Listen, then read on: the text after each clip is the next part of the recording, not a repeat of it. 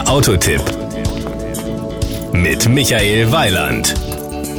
Ich weiß ja nicht, wie es Ihnen geht, aber mir geht es mit Autos so wie mit Kleidern. Wenn die mir nicht auf Anhieb passen, wird das nie was. Bei Autos geht es mir eben ähnlich. Ich muss mich auf Anhieb drin wohlfühlen. Und beim Chevrolet Captiva ist genau das der Fall. Das Outfit.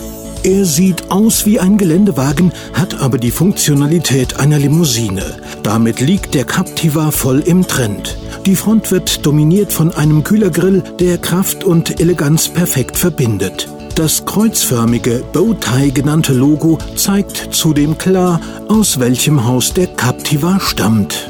Power und Drive. Den Captiva gibt es mit Benzin- und Dieselantrieb. Den Benziner kann man mit einem Flüssiggasantrieb kombinieren. Aus diesem Grund haben wir uns für diese Version im Test entschieden. Sie trägt den Zusatz Ecologic. Der 2,4 Liter Motor leistet 136 PS, damit ist der Captiva in 11,5 Sekunden auf 100 und 185 Kilometer schnell. Mit reinem Benzinantrieb benötigt er 8,9 Liter superbleifrei auf 100 Kilometer im Euromix. Schaut man auf den Verbrauch mit Flüssiggas, sogenanntem LPG, ist dieser zwar mit 11,7 Liter höher, das ist aber unerheblich für die realen Kosten, denn Autogas ist wesentlich günstiger als konventioneller Kraftstoff. Im Moment kostet es etwa die Hälfte. Unterm Strich kommt also ein deutlich geringerer Kostenanteil heraus. Zu den größten Vorteilen dieses Systems gehört übrigens, dass der normale Benzintank in vollem Maß erhalten bleibt. Der Gastank kommt dazu.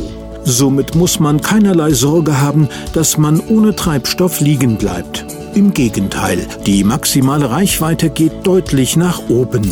Die Kosten. 23.790 Euro kostet der Chevrolet Captiva als 2,4 Liter Version mit 5 Sitzen, als 7 Sitzer wären es 26.590. Der Aufpreis für die Ecologic-Version liegt bei 2.760 Euro. Das Gesamtbild. Wenn Sie ein Auto suchen, das nicht aussieht wie jedes andere, das ein gutes Raumangebot hat und mit dem Sie gleichzeitig auch noch sparen können, dann empfehle ich Ihnen den Captiva Ecologic. Sie werden damit viel Spaß haben. Das war ein Beitrag von Michael Weiland.